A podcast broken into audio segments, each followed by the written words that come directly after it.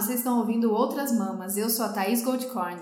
E eu sou a Bárbara Miranda. E esse é o primeiro podcast feminista vegano do país. Uhul! E aí?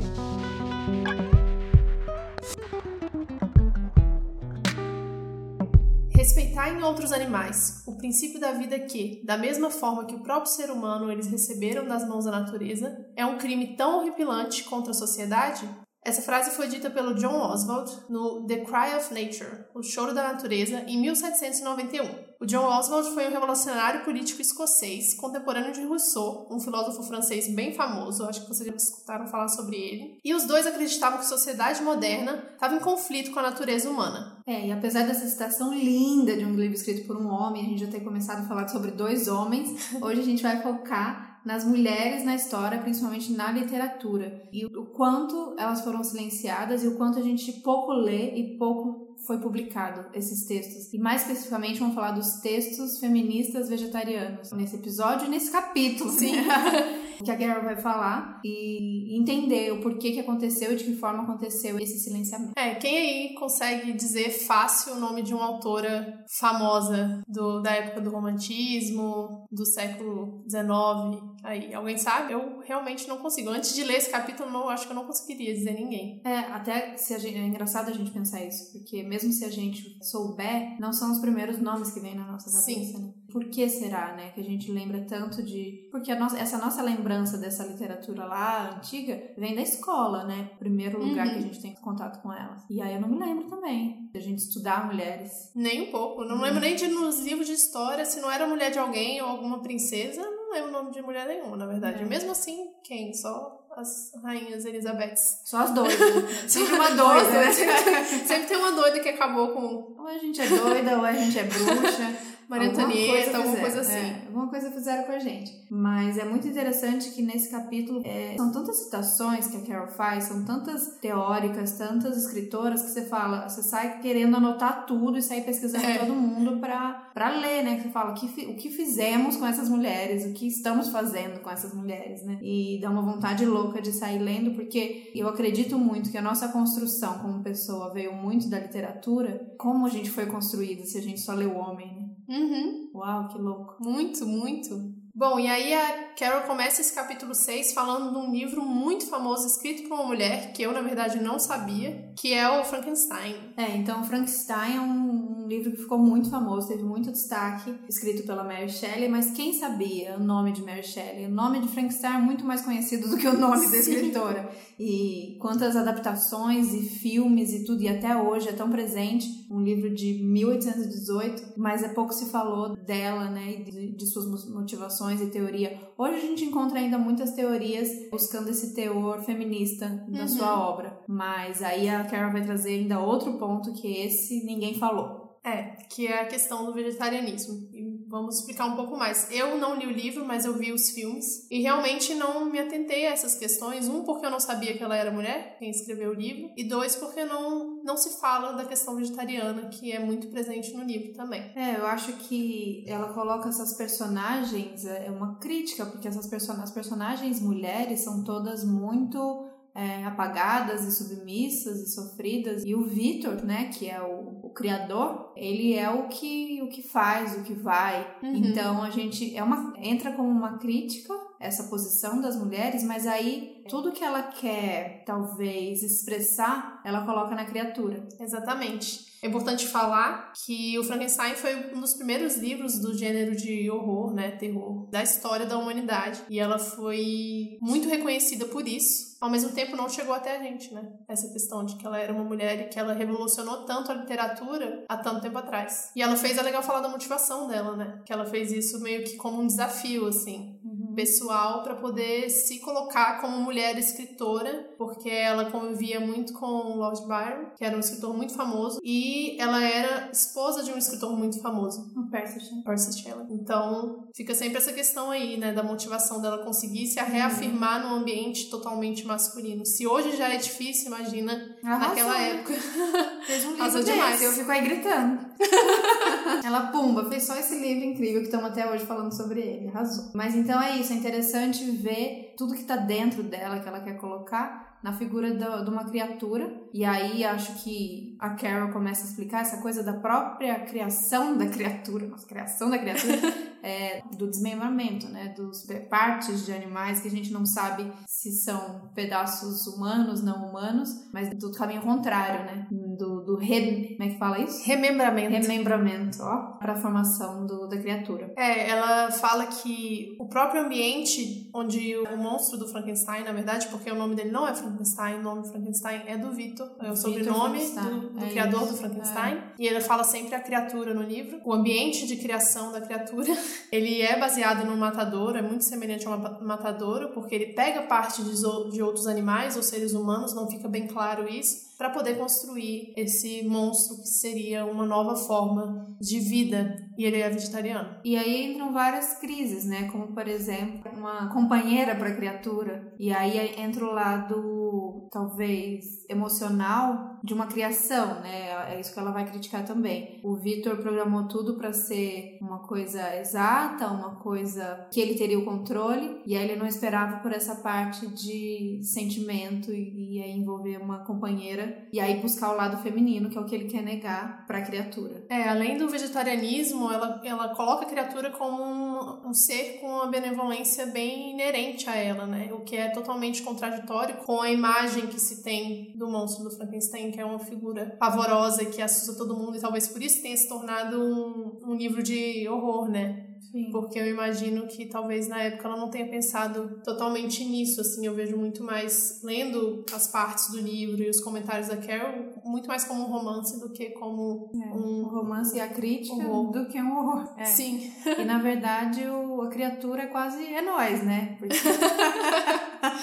Ele só quer, gente, viver em harmonia, ser feliz, ficar de boa. Ficar de boa, não quer matar ninguém, não quer matar nenhum bicho, quer se alimentar das plantas. E é maravilhoso o que ele se tornou, sendo que ele não foi criado para isso, né? É. Não era essa expectativa e nem o criador não é assim. Uhum. E, e esse ponto que ele chega de pedir uma companheira é em função dele ser excluído, né? Porque já que ele não se comporta de é, acordo com o que é esperado dele, ele não pertence. É. O que diz muito respeito sobre o vegetarianismo, sobre o veganismo hoje em dia, né? Exato, a gente é sempre os ETzão, os diferentão, e fica tentando pertencer e, e fazer parte. É isso, a criatura se sentia completamente fora dessa realidade. E ele pede essa integração maior com a natureza e os animais. Isso é muito interessante. É, mais uma vez, nós duas não lemos o livro, mas durante esse capítulo a Carol reproduz várias partes do livro originais e faz as interpretações a partir dessas partes, né? Então a gente está aqui lendo a interpretação da Carol e colocando o nosso pensamento em cima disso. Ó, eu vou ler uma frase que eu gosto aqui pra, falando sobre a criatura. Frases não do livro, frases da Carol mesmo. É, o vegetarianismo da criatura serve para torná-la um ser mais digno de simpatia, que pense em como estaria explorando os outros. Ao incluir os animais em seu círculo moral, a criatura fornece um símbolo para aquilo pelo qual ela ansiou e de que necessitou, mas não conseguiu receber da sociedade humana. Ah, como eu amo Dói. a criatura!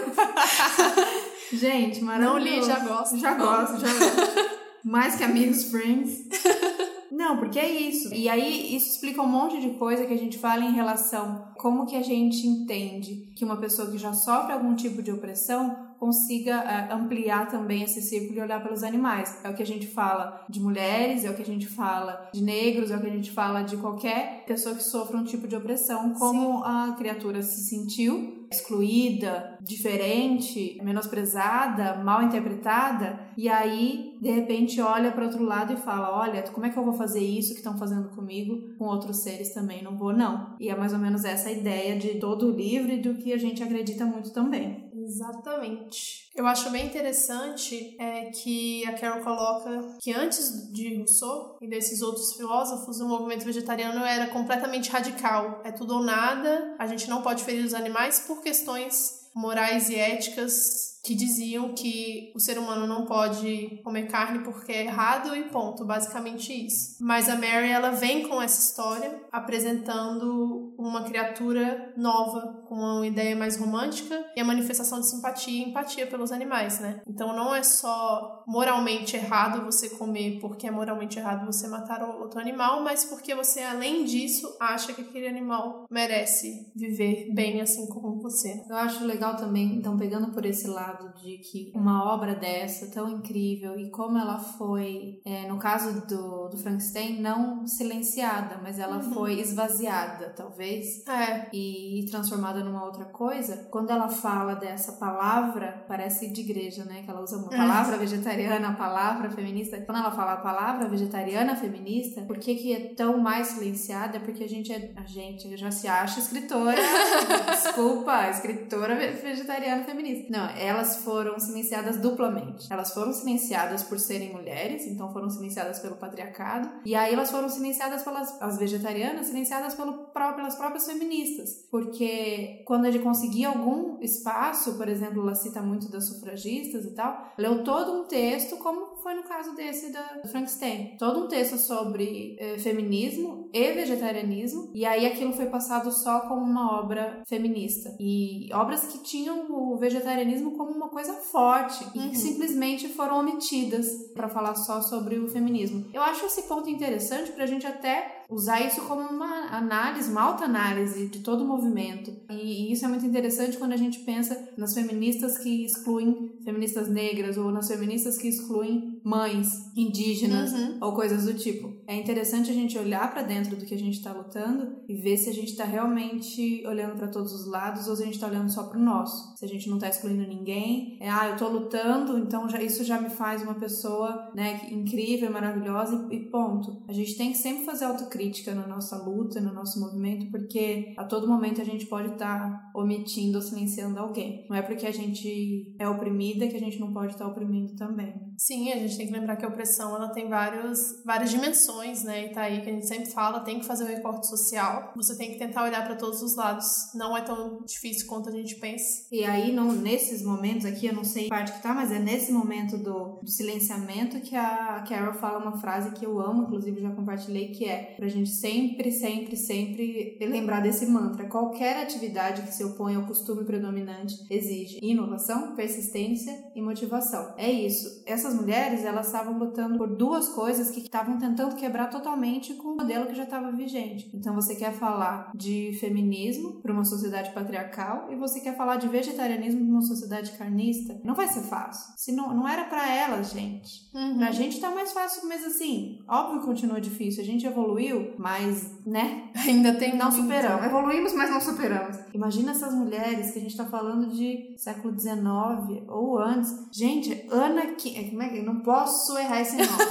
esse nome é maravilhoso. Anna Kingsford. Vocês conhecem Anna Kingsford? Você conhecia? Não, não conhecia antes de ler esse livro, não. Eu li sobre ela, a Carol fala sobre ela, mas Carol fala de tanta gente que não dá. Não gente. dá, não dá. É pior que novela do Manuel Carlos. Você não consegue saber quem é quem, porque ela cita, ela é muito, né? Conhece tudo, conhece todo mundo, tem muito nome, muita citação. E eu lembro dela ter contado a história da Ana, mas não fixei o nome. E aí, essa semana, alguma seguidora me perguntou: Você conhece a Ana Kingsford? Eu falei: Ah, tá aqui no Insta? Não sei, não conheço. não, ela foi uma médica, escritora, uma pessoa assim, super à frente de tudo, porque ela lutou contra a sociedade machista e ela lutou contra experiências científicas, tipo, vivific, vivific, como é que é isso? Vivificação. Vivificação em animais. Então já era uma pessoa assim, eu tô, a gente tá falando, ela nasceu em 1846. Ou seja, muito, muito tempo, tempo atrás. Então ela foi taxada de quê? Muito louca, bruxa bruxa, assim, totalmente apagada, silenciada. Ela é, algumas pessoas consideram ela a mãe do vegetarianismo. Então vamos lá, Google do dia, Anna Kingsford. Maravilhosa. E nessa questão do, do silenciamento dessas, desses textos, a gente pode perceber as consequências disso hoje. Então, se lá atrás as próprias feministas ou pagaram e omitiram, excluíram esses textos, hoje explica muito por que, que a gente fala, nossa, essas mulheres estavam falando disso lá atrás, como que a gente não avançou tanto assim? Mas acho que talvez se a gente tivesse, se elas não tivessem sido tão apagadas, tão transformadas e silenciadas, talvez a gente estaria um pouco mais à frente nos nossos passinhos aqui em relação ao vegetarianismo, ao veganismo, por exemplo. A gente fala muito em vegetarianismo porque a gente repete como a Carol fala, porque veganismo é um termo para quando essas mulheres estavam falando sobre isso, um termo novo, né? Elas uhum. conheciam como vegetarianismo porque era o que se conhecia. Mulheres que notaram lá atrás que elas não queriam mais fazer parte dessa matança e dessa violência do mesmo jeito que elas não queriam sentir isso. E a gente tá falando de uma época que a indústria não era nem perto do Não. terror que ela é hoje. Nossa. Já naquela época elas se opuseram a isso. Imagina se elas vissem como a gente vive hoje, o que é a indústria hoje. Exato. É, eu fico pensando, né? Porque na verdade, durante o livro a gente tá falando muito de autoras mulheres e sempre dando exemplos de mulheres, mas a Carol cita muitos autores homens também. Sim. E pessoas famosas como Rousseau, a gente citou hoje, como alguns outros homens importantes para a história da humanidade, que eram vegetarianos e a gente nunca tinha ouvido falar. Então, na verdade, o discurso vegetariano sempre foi excluído, né? Tipo Porque... Hitler, né? Que era vegetariano. Não, não é é- mentira. Então, eu acho, ela fala isso nesse Fala. capítulo, inclusive. Ela usa porque, assim, a gente costuma ouvir muito isso como argumento de alguém que não quer se tornar vegetariano. Ah, mas o Hitler era vegetariano. E aí ela tem essa parte aqui, que quem tá lendo não vou conseguir lembrar agora, que ela já explica que primeiro era uma mentira e segundo que a gente não pode justificar, né, uma coisa porque eu, tudo bem, o Hitler era, era vegetariano, Gandhi também era, sei lá. É. E aí? Tem uma é. galerinha aí atrás que era vegetariana e a Não gente não pra sabe porque não Não, é uma todos narrativa os outros assassinos e loucos É, e malucos eram carnistas. Pois então, é. Mas tem essa questão, né, do silenciamento de todas as partes. A mulher sempre foi muito silenciada e agora a gente tá nessa, nesse movimento contrário, pelo menos quem segue o movimento feminista tá aí buscando. Eu mesma, se deixar, só leio o livro de mulheres agora. Pra poder ver essa narrativa, outro tipo de narrativa mesmo. Mas o vegetarianismo sempre foi silenciado porque eu acho que talvez o carnismo seja ainda mais sistêmico do que, Com certeza. do que o machismo. E é, é engraçado a gente falar disso porque a gente sente isso até hoje, no veganismo de hoje, 2018. Eu e a Babi, a gente sempre fala sobre isso e a gente vai ter um episódio que a gente vai falar só sobre isso, do tipo, por que que a maioria, é, porque isso a gente já sabe que já aprendemos com a Titia. Carol, por que que a maioria das pessoas veganas vegetarianas são mulheres? Mas a nossa pergunta é, que as pessoas que mais aparecem como ativistas e estão aí na mídia e estão arrasando são homens? Pois é, não faz o menor Me sentido. responde essa. Não faz Eu também amo sentido. James Asper. Uh, amo, maravilhoso. Mas assim, é Earthling Ed, todos esses caras gringos aqui Casaríamos. No, aqui no Brasil, casaríamos, casaríamos, casaríamos, mas assim, cadê as mulheres? A gente já ouviu que aqui no Brasil é, a gente tem, na verdade, não. Na verdade, a gente tem muitas mulheres aí, como podemos falar de, de Luísa Mel, da Alana, mas é que a gente não tem ainda essa figura de ativista famoso de, de rua, de, de frente. Não tem, é, né? Não, não tem. Nenhuma mulher, assim, que destaque, Destaque eu acho. nesse é. sentido. E pra vocês terem noção, gente, o público de Outras Mamas é 90% feminino e só 10% que é de homens. Ou seja, é mu- muito, né? Um número muito grande de pessoas. É, o meu Instagram pessoal, pessoal não, a chata vegana, é quase isso também. Eu acho que é 80, e- 85, 86, talvez. É. Eu acho muito importante que a gente fale sobre isso e que esse discurso seja ouvido por mulheres, porque a gente precisa entender o que está acontecendo para aí a gente lutar contra, mas seria muito interessante que os homens ouvissem também, né? Uhum. Aí, Aliás, eles a precisam ouvir. Como a Aí, gente faz? Você conhece um homem? Por Tem favor. um homem aí do seu lado? Chama ele, põe ele pra ouvir. É importante. Tem uma coisa que. aquela conversa. Ah, mas é. As feministas nem querem. É feminismo para, para mulheres. Os espaços são para as mulheres. A gente é muito. A gente odeia homem, a gente quer excluir homem. É, tem uma coisa de, né, de lugar de fala, tem uma coisa de. A gente precisa de espaços só nossos, porque a gente não tem espaço. Sim. Mas a gente quer sim que vocês leiam sobre feminismo, que vocês escutem sobre feminismo, que vocês leiam mulheres, que vocês estejam nesses ambientes também. E tem Porque voz das senão- mulheres. É. Exato. O, o final é todo mundo se unir, no final das contas, né? É todo mundo conseguir trabalhar junto, não é pra separar, é pra todo mundo, pelo menos na minha, no meu Sim, ideal de exato. mundo perfeito, todo mundo vi- vivendo junto em harmonia. Sim. Mas a gente tá criando aqui um espaço pra gente falar sobre as experiências das mulheres. Gente, é muito E é importante ver. ouvir, né? É importante que os homens ouçam e Ouçam. saibam o máximo de coisa possível que a gente Só pode ouve, compartilhar. Só ler, só ouve. Gente, eu fico pensando, só de poder compartilhar, por exemplo, que era uma coisa que não se compartilhava antes, o funcionamento do meu corpo básico, menstruação, que acontece todo mês, com meu companheiro, que é uma coisa que nossas mães, Não nossas avós não fizeram, Sim. isso já é uma evolução tremenda, sabe? Isso faz ele entender muito melhor como eu me comporto. Uhum. Não que eu mude completamente de um dia pro outro em função Ah, eu disso. mudo. Mas assim, tem, um, tem uma oscilação, tem um ritmo, e eu, eu acredito que os homens também tenham, talvez eles só estejam mais distantes da natureza biológica deles do Sim, que a gente. Pra gente é mais fácil, quer dizer, a gente tá A completamente. mais marcada, né? A gente tá completamente é, afastada disso, mas estamos aí, né? As mulheres tentando retomar esse Sim. controle, essa ligação com o nosso corpo e com a natureza. Mas, é, eu acho que com certeza eles também têm. O sagrado masculino. Sagrado masculino. Outro dia eu tava até procurando questão de, tipo, período fértil do homem, sabe? Gente, será que tem isso? Então, eu tava conversando com a minha irmã. Minha irmã é doula, linda, maravilhosa, faz um puta trabalho. E ela tava prestando atenção no ritmo das mulheres de terem filho, né? E a periodicidade de terem filhos, assim. Que ela acha que a mulher tem um período no ano, assim, que, ela seja mais fértil do que nos outros períodos, né? Não que a gente Hum, todo, só todo uma mês- questão de mês. É, e todo mês a gente tem um período fértil, que na verdade nossos dias de fertilidade mesmo duram 24 horas. Sabe? é muito rápido. É muito rápido. A gente tem um período fértil porque é meio que pro corpo segurar e falar, "Ah, nesses três dias aqui, ó, ele vai dar uma segurada no esperma, mas pode ser que ele solte, porque Sim. não é tão rápido assim. Gente, é mó difícil engravidar e as É. pessoas engravidam. As pessoas engravidam, eu fico, eu fico impressionada.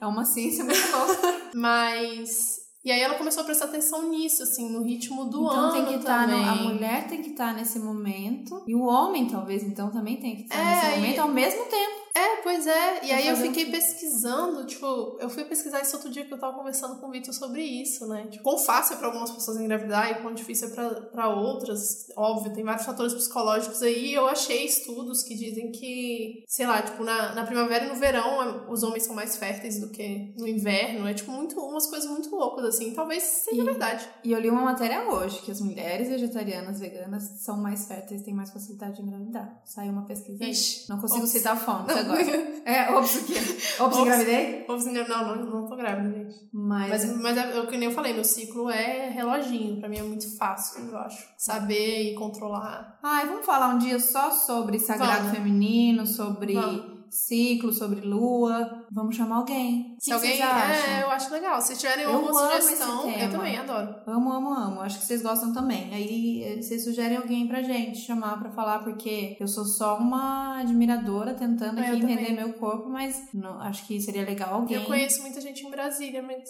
Não, aqui, pode, não, pode ser, mas não, tem muita gente legal aqui. Eu, onde eu me consulto, minha ginecologista, é num. Tem dois lugares, né? Muito legais aqui. Tem o coletivo o feminista de sexualidade, mas é, ele é um lugar mais. De uma, coisa, de uma ginecologia mais natural, Uhum. mas acho que não fala tanto aí do sagrado feminino. Mas tem o Panapaná, É. que aí super, tem as meninas super tratam disso, tem várias rodas de mulheres. Acho que a Bruna, minha médica linda, ginecologista, não sei se ela me ouve, acho que pode ser uma pessoa legal. Mas aí tem, tem muita gente pra gente pensar. Voltando, Volta- literatura, Nossa! opa! Viajamos horrores.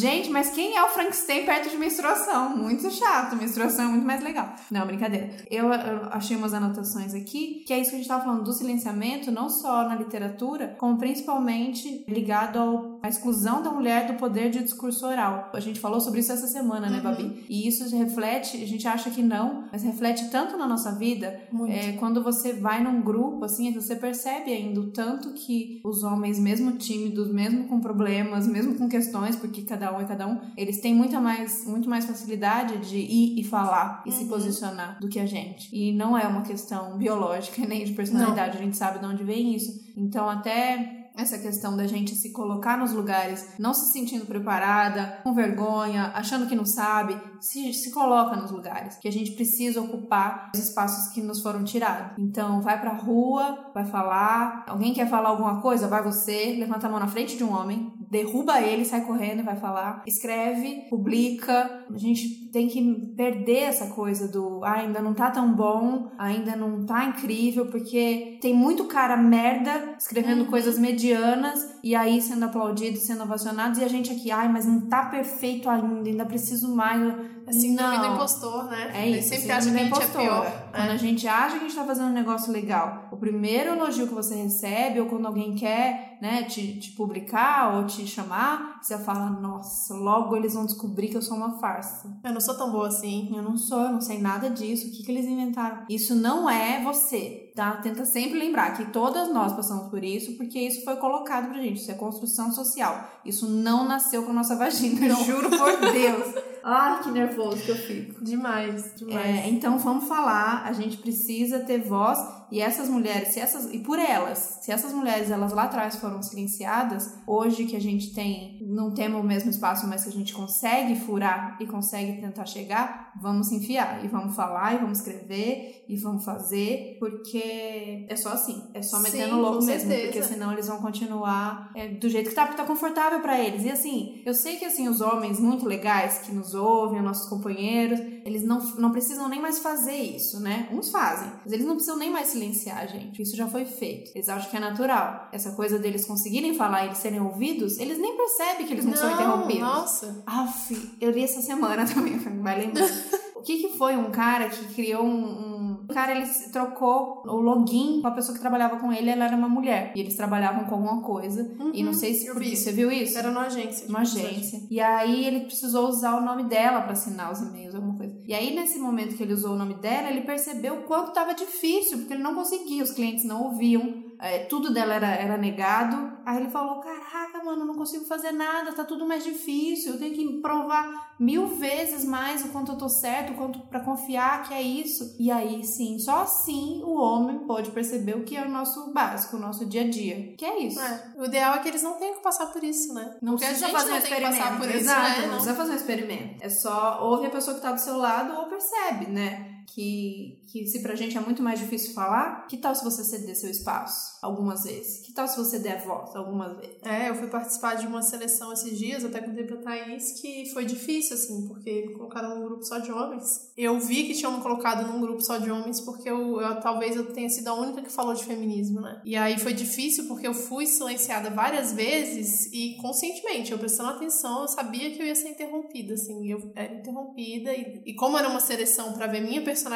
eu não podia perder a paciência, Cara, né? Então é difícil, é difícil. Eu me Porque, empenhei. cara, porque, na verdade, se eu sou. É, na minha cabeça, né? Se eu seleciono, eu falo. Se ela perder a paciência, ela tá certa. Porque como aguenta um negócio desse? É muito difícil. é. Mas é isso. Aí, voltando, né? Que estamos falando de vegetarianismo. Então, essa coisa de da gente. Quando a gente fica muito enfática, então, em querer falar, como feminista, como mulher, de querer dizer e de querer defender, porque isso mexe com as nossas emoções. Da mesma ma- maneira, um vegetariano também é visto dessa maneira quando ele tenta desarmar. Então, quando a gente vai defender, nosso discurso muitas vezes é tido como emocional, como Sim. histérico, como radical, da mesma maneira que a gente é vista como feminista. Eu gosto sempre de falar isso para as feministas que estão aí que estão na luta, ou mesmo as que não estão na, no, no ativismo, que não estão na militância, quando a gente sabe isso, sendo mulher, quando você vai defender seu ponto é, em relação a uma crítica ao machismo, uma crítica ao patriarcado, a gente vai ouvir uma, nossa, que exagero, Sim, nossa, nossa, pirou. mas- E da mesma maneira, a gente defendendo o veganismo, a gente vai ouvir as mesmas coisas, porque é um ser humano tentando quebrar com uma coisa que já tá confortável para outros ser- seres humanos. Então, tipo, calma aí, que você tá querendo tirar meu conforto, você tá querendo tirar meus privilégios. Então, a gente sempre vai ouvir essa resistência. O negócio é continuar.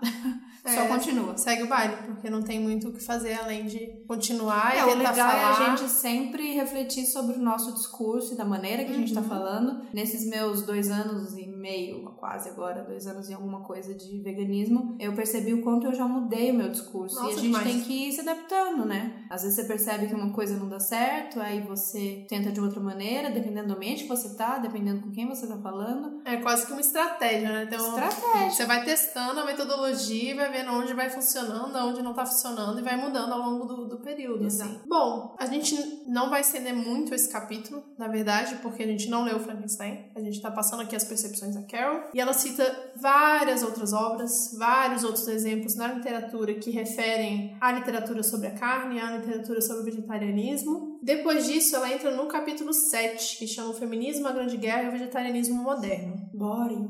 É, pois é, então a gente teve um problema com esse capítulo que a gente achou meio chato. Carol, não, ainda bem que você não entende Tira, português. tira. Não, é Não. tipo assim, não, você é linda, tá tudo certo, maravilhosa. Mas, gente, é um livro muito, muito grande. Outro dia também falei sobre isso. Ah, quem é a sua maior inspiração? Quem é você? Quem é a sua, sua ídola? Eu falei da Carol. E aí a pessoa perguntou: você concorda com tudo que ela fala? Deu, graças a Deus que não. Porque não é a mesma pessoa que a gente mais admira, que a gente acha incrível. Esse livro, de verdade, pra mim é uma bíblia. Abriu tantas, tantas coisas na minha cabeça que eu não tinha visto, e tantas maneiras de explicar uma coisa que eu já sabia, mas não sabia como explicar. Mas, obviamente, vão ter momentos, ou frases, ou pedaços que a gente não concorda. É, a E gente que põe bom. o pé pra trás Talvez, e fala, gente, talvez eu fico seja pensando, assim. talvez ela não concorde mais. É, pois ela escreveu esse livro em muda. 70, nos anos 70, né? A gente muda. Eu escrevi um blog seis meses atrás, já não concordo com mentira, eu concordo com ele. Mas tem coisa que fala, nossa, eu que escrevi isso desse jeito. Que bom que a gente vai mudando. E, e a gente que, que já tem essa visão mais aberta, né? Que a gente E já mais mudou. crítica ao mesmo tempo, mais né? crítica, a gente já mudou, a gente já a gente comia carne, a gente já virou vegana, a gente já pensou de um jeito, já mudou, a gente tá aberto a mudar. Então que bom que a gente tá aberto a mudar. Mas o capítulo 7, basicamente, ela resume como que é o comportamento dentro da guerra, né? Fazendo esse paralelo da violência dentro da guerra com a violência com os animais, basicamente. Então é muito da questão de várias pessoas que se tornaram vegetarianas depois de ter ido pra guerra, porque via sempre os corpos mortos Sangue. e conseguia relacionar isso aos animais. E pessoas que resolveram mudar exatamente por conta disso. Essa, essa aquela frase, né? Cadáveres são cadáveres. Sim, Gente, exatamente. Eu acho, é, na verdade, não é essa parte que a gente não gosta, tá? A gente tá fazendo recorte de uma coisa que é isso. Essa parte tem todo sentido. Então, Imagina uma pessoa, isso não isso foi, isso é história, isso foi visto em vários momentos. Teve que lidar com muito sangue, com muita tripa saindo, com muita carne aberta. E aí chegar em casa e comer um bifão sangrento, é, era difícil não associar, porque, né? São a mesma coisa. Corpo é, É, corpo, cadáver é, é. cadáver. É, então essa parte é muito interessante de pensar. E muita coisa refletindo é, em relação aos atos que são, teoricamente, né, na teoria, como é visto pela sociedade, inerentemente masculinos, de violência, de comportamento agressivo. Então ela fala muito dessa rejeição que surgiu a partir da guerra, de pessoas que foram buscar paz e unificação e um mundo mais, mais justo mais empático com todos os seres pós-guerra, por ter visto que ali era o pior, Exato. o pior que a humanidade poderia oferecer. Exato. Se eu me posiciono contra isso, contra a guerra, contra a violência, contra banho de sangue, eu me posiciono contra isso para todos. Uhum. E isso inclui os animais. E aí é legal que tem essa frase do Ensault, né, que você selecionou. Se o homem mata as raças inferiores para ter comida ou por esporte, ele estará disposto a matar sua própria raça por hostilidade. Não é esse banho de sangue ou aquele banho de sangue que precisa parar, mas todos os banhos de sangue sem necessidade. Essa frase é linda, representa tudo que a gente acredita, tudo que a Tatuar gente pensa. E exemplifica muito esse capítulo que fala de guerra, que é se você não consegue respeitar o próximo, basicamente Uhum. isso, né? Como assim, o próximo, a natureza, os animais, como que você vai respeitar o próprio ser humano que tá ali do seu lado? Qualquer coisa vale. Aqui eu acho legal fazer um destaque, que esse finalzinho ele fala, mas todos os banhos de sangue sem necessidade. Acho importante porque muitas vezes ainda vem aquele argumento de tipo, mas animais sempre matam animais. Isso é a natureza, né? Um pensa num, se um leão tem dó. Eu tô voltando lá na, na- aula, aula 1 de veganismo, porque mas é Uhum. recorrente, essas coisas sempre vêm. Então é isso, os banhos de sangue sem necessidade. E hoje a gente sabe que matar animais pra comer é desnecessário. Então deixa o leão matar. É, continua sendo linda, a natureza é linda. A gente que é feio. É. E o leão não mata sem necessidade, né? Exato, o Exatamente negócio é necessidade. É necessidade. A gente é a não. necessidade. Vamos repetir, a gente não precisa, de precisa, carne. não Não, precisa. precisa. E do jeito que a gente faz, além de tudo. Estamos Exatamente. falando aqui. Ah, ah, tem uma parte que ela fala disso, sobre as questões de alguma. E aí eu, colo- eu gosto de falar, é, algumas pessoas que justificam assim: ah, eu não posso, por exemplo, parar de comer queijo, porque eu sou mineira, minha família é mineira, isso me traz uma memória afetiva da minha família, isso é dos meus ancestrais, e aí eu preciso comer queijo. E ela falou sobre racismo, de muitos homens negros justificando que por tantos anos de sofrimento, de silenciamento, que eles precisavam comer tripas e comidas e de muito de, de bicho, porque isso era comida dos seus ancestrais e eles precisavam reforçar isso. Então ela fala dois pontos. Primeiro, nem é a mesma carne que você Não. come dos seus ancestrais. Uma carne totalmente desmembrada, totalmente. Outra coisa. Diferente. Então, a primeira coisa é esse. Segundo é, por que que os ancestrais negros comiam as tripas e o pé e o, né? É uma coisa de de- Da, tradição da negra tradição que vem lá, lá da África ou é uma coisa que foi construída Pois aqui é. dentro da sociedade ocidental, com a escravidão e Isso é, etc. mais, isso é mais um, um ponto a se pensar. Então, aí trazendo para os mineiros, os mineiros maravilhosos, a gente tem que ter sempre. Comida sim é memória afetiva, comida sim é família, ancestralidade, mas a gente tem que tentar transformar ela numa coisa bonita e numa coisa que mantenha o sentimento, mas que tire a, a, dor, tire o sofrimento. Sim. Uma coisa que eu escuto com frequência é que cultura é cultura e é muito difícil mudar, mas na verdade não é. A gente tá, a cultura ela muda todo dia, Uhum. né? Todo dia. A gente Que tá aí- bom que ela muda. Que bom que ela muda. Assim como a gente muda, a cultura também muda e não tem problema. A gente tem umas coisas que só tem em museu, sabe?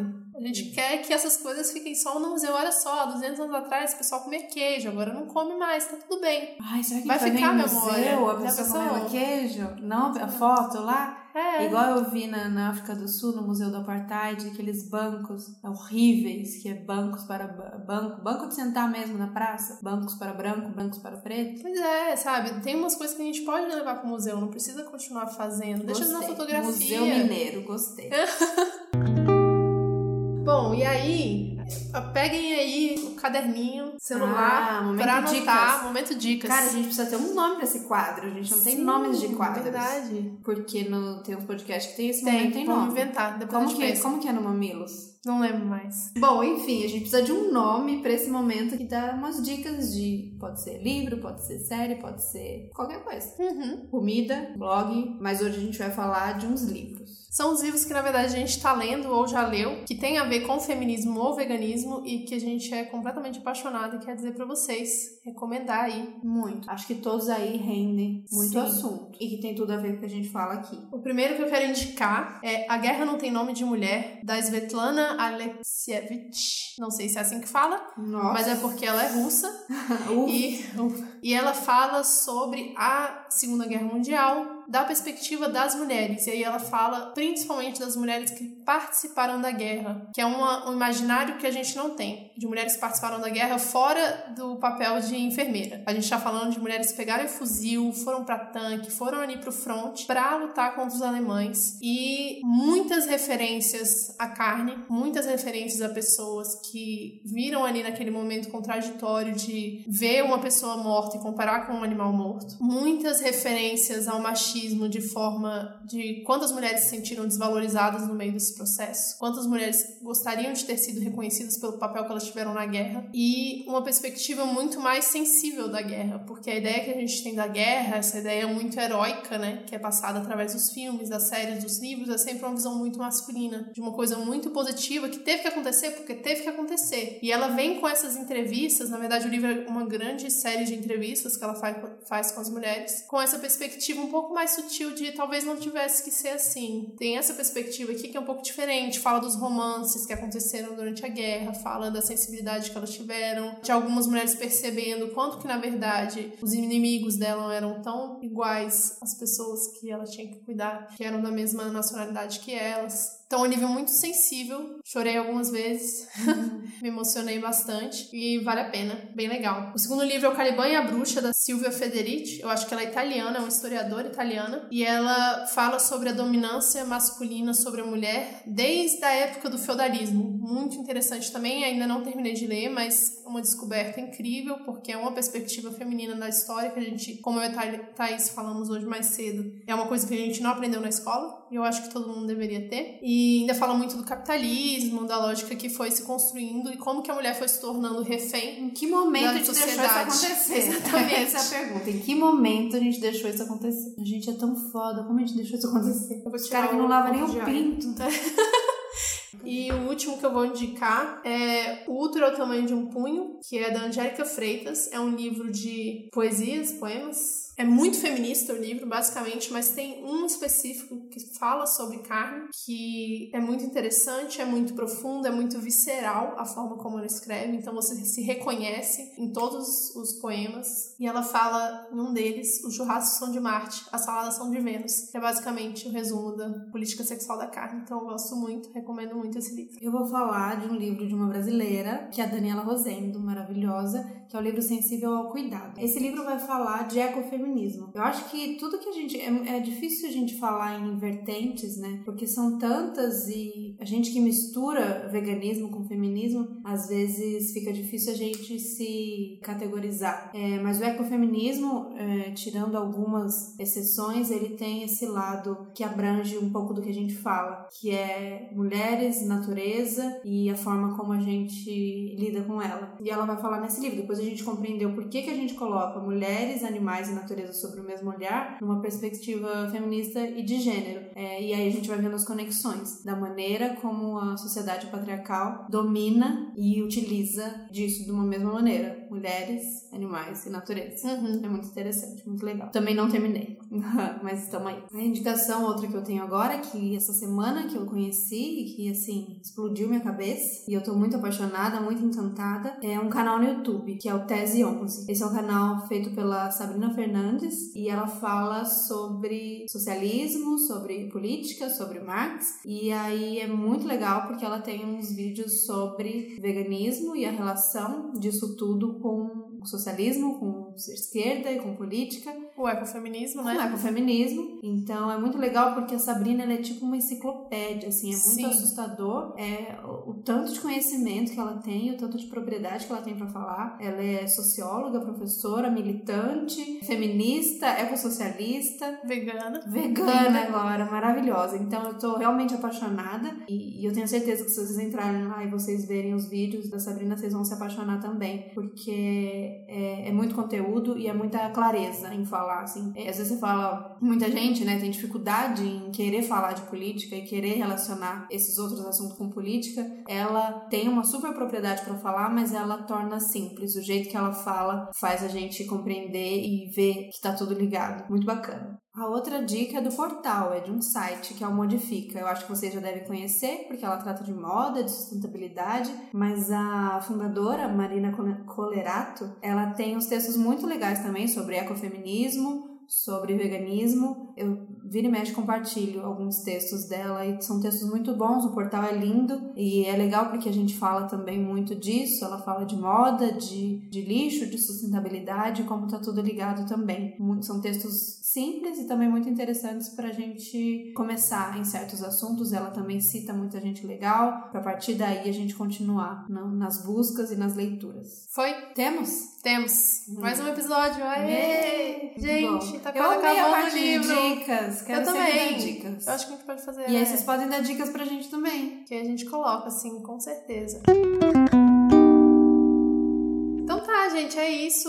Esse episódio fica por aqui. E o livro tá tem mais. acabando. O livro tá acabando, meu Deus. Ai, meu Deus. Bom, espero que vocês estejam gostando, que vocês estejam aí ou juntos com a gente na leitura, ou segurando todas as informações para quando ler já tá um pouco mais familiarizado com o livro. E é isso, conta pra gente o que vocês estão achando. Sim. Gente, e o podcast não vai acabar com o livro, tá? Ah, é, não vai Tem gente que acabar. perguntou isso pra gente. Não vai acabar. Não pode acabar, não, deixa pode acabar, acabar, não, não deixa deixa morrer. Divulga, compartilha. Já já a gente tem mais novidades aí. E vamos continuar aí com o trabalho. É isso aí, até o próximo. Até o próximo. Tchau, tchau.